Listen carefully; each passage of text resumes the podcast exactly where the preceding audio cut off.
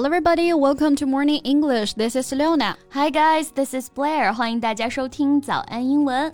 节目开始之前呢，先说一个小福利。每周三我们都会给粉丝免费送纸质版的英文原版书、英文原版杂志和早安周边。微信搜索“早安英文”，私信回复“抽奖”两个字就可以参与我们的抽奖福利啦。嗯，这些奖品都是我们的老师为大家精心挑选的，是非常适合学习英语的材料，而且你花钱也很难买到。坚持读完一本原版书、杂志。或用好我们的周边，你的英语水平一定会再上一个台阶的。快去公众号抽奖吧，祝大家好运 ！In 2022, some web users posted pictures suggesting that Chinese beverage chain Luckin Coffee has opened branches in Thailand. 在二零二二年年初的时候啊，有不少网友在社交平台上兴奋地表示自己打卡了泰国的瑞幸咖啡啊。这在异国能够碰到我们本土的平价咖啡，确实是挺开心的啊。Right. 但是啊，这瑞幸很快就官方辟谣了，并没有在泰国开分店。Luckin Coffee issued a statement clarifying that such reports were not true。那如今啊，已经是发展到了对簿公堂的地步了。没错啊，仔细看一下那个标啊，真不怪网友会认错。The store copied all the designs of Luckin, including the store decoration, logo design, coffee cup, and handbag except that the image of the deer in its logo had been flipped 除了这个标志性的鹿头啊，转的方向不一样，这其他的设计可以说是一模一样了。哎，这么明晃晃的抄袭啊，作为正主的瑞幸呢，却在最近的这个诉讼当中败诉了。嗯，Why did Luckin lose the lawsuit and what is the background of Thai Luckin Coffee? Today, let's talk about it. 嗯，那我们今天就一起聊聊这个真假瑞幸这件事儿哈。嗯，那我们今天的所有内容都已经整理好了文字版的笔记，欢迎大家到微信搜索“早安”。英文私信回复“笔记”两个字来领取我们的文字版笔记。Actually, in 2021, Luckin Coffee has already discovered that its brand had been hijacked in Thailand and subsequently filed a lawsuit against Thai Luckin Coffee in Thailand. 嗯，其实这中泰瑞幸之间的纠纷已经持续将近三年了。二零二一年呢，就发现了这家泰国的假瑞幸店。没错，那 hijack。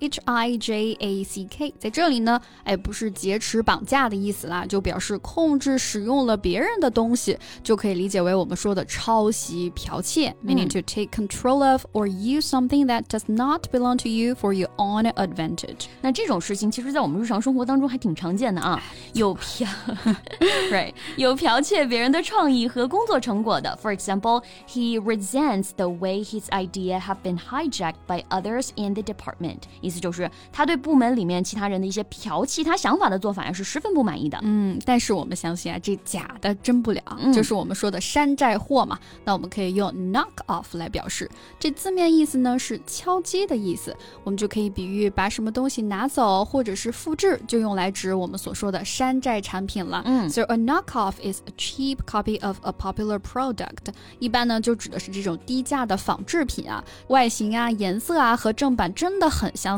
但是肯定质量和性能就不及正版的产品了。Well, you can find all kinds of cheap knockoffs of designer goods being sold in the tourist district. Yeah. 尤其是在一些景区商店啊，总是以这种山寨货呢充真货，大家还是要擦亮眼睛啊。That's right.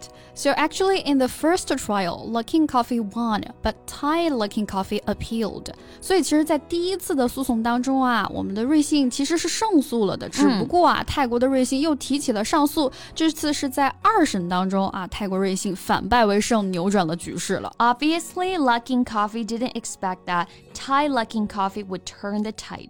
无论是瑞幸自己还是网友都没想到啊，正主会败诉，反而还被要求要赔偿一百亿泰铢。Exactly, and turn the tide。从字面意思上来理解啊，这个 tide 我们通常指的是浪潮、潮汐的意思，但是在这里呢，表示趋势、潮流，所以 turn the tide 哎就可以表示这个逆转。局势力挽狂澜的意思啦。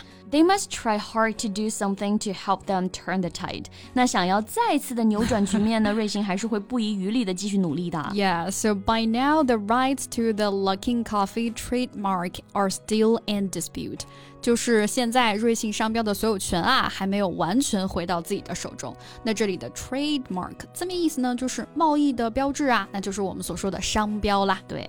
中泰纠纷的重点就是这个商标侵权。嗯，The act that breaks a rule or law is infringement.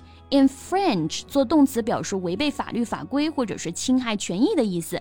infringement 啊，就是它的名词形式。比如侵犯版权，我们就可以说 copyright infringement。patent infringement 就是专利侵权。嗯，那像泰国瑞幸的商标侵权啊，我们就可以说 trademark infringement 了。但是呢，如今败诉了，所以呢，这个商标的所有权还是处于争议之中的。那我们就可以用 in dispute 来表示。Dispute means an argument or disagreement. Right. 那对于一些尚未确定啊有争议的事情，我们都可以用 in dispute. For example, the schedule for the talks have been agreed, but the location is still in dispute. 意思就是会谈的时间表呢已经是达成一致，但是地点尚有争议。Mm, and someone speculated that the Thai company is supported by the royal family so that it can claim to be royal. 那泰国瑞幸背后的公司啊是叫做皇家五十 R 集团。 嗯，这个名字啊，就难免让大家猜测，哎，是不是因为有皇室的支撑啊，他们才能这么的横行霸道？But actually, the term royal is open for registration in the Thai Ministry of Commerce, allowing any company to register it. 虽然后来辟谣了，这只是个名称，任何人都可以注册。但是，的确，这泰国皇室的故事那也是挺狗血的没错，这国际上都出了名的。对，那像很多国家的这个皇室的新闻啊，也是外媒报道的焦点了。如果大家关注一些这个《纽约时报》啊、《大西洋月刊》呀、《华盛顿邮报》这些权威的外媒的话呢，无论是皇室八卦还是正经的科技新闻啊，都能够及时跟进世界的发展变化。没错，每周一到每周五早上七点钟，我都会带大家直播精读外刊。我们了解新闻的同时呢，也能学到地道的英文表达。只需要微信搜索“早安英文”公众号就可以关注预约啦。嗯，这些课程都是免费的哦。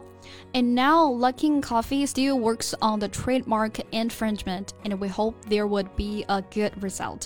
那现在呢，瑞幸只能是不断的打假辟谣啊。嗯，我们呢也希望网友们了解之后酌情消费吧。Right. Okay, so this is the end of our today's podcast, and welcome to leave your comments in the comment area. 嗯，那最后再提醒大家一下，节目的所有内容我们都给大家整理好了文字版的笔记，欢迎大家到微信搜索“早安英文”，私信回复“笔记”。 两个字来领取我们的文字版笔记。So thank you so much for listening. This is Blair. This is Leona. See you next time. Bye. This podcast is from Morning English. 学口语就来早安英文。